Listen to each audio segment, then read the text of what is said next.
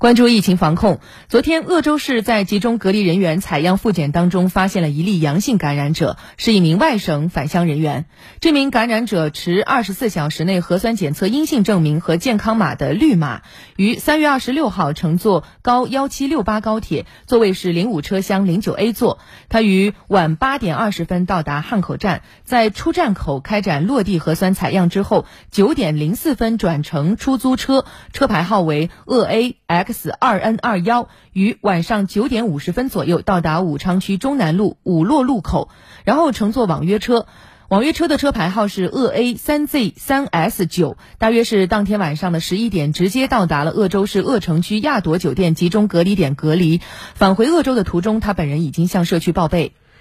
昨天的。八点二十分，该感染者在隔离点核酸检测结果为阳性，立即闭环送往武汉市金银潭医院接受集中隔离医学观察。目前，鄂州市疫情防控指挥部已对其密接、次密接进行紧急排查，所有人员均已纳入集中隔离管控。首次核酸检测结果均为阴性，已完成接触场所消毒，相应区域已按规范落实管控措施。请与其行程有交集者立即向所在社区报备。另外，根据消息，昨天的一点三十分，黄梅县接外省通报，要求对途经黄梅县、正在高速公路上行驶的货车司乘人员予以协查。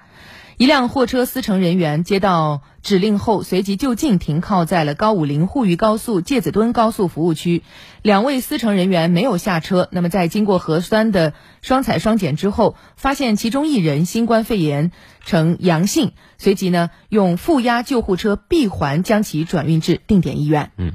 所以防疫的险不能松。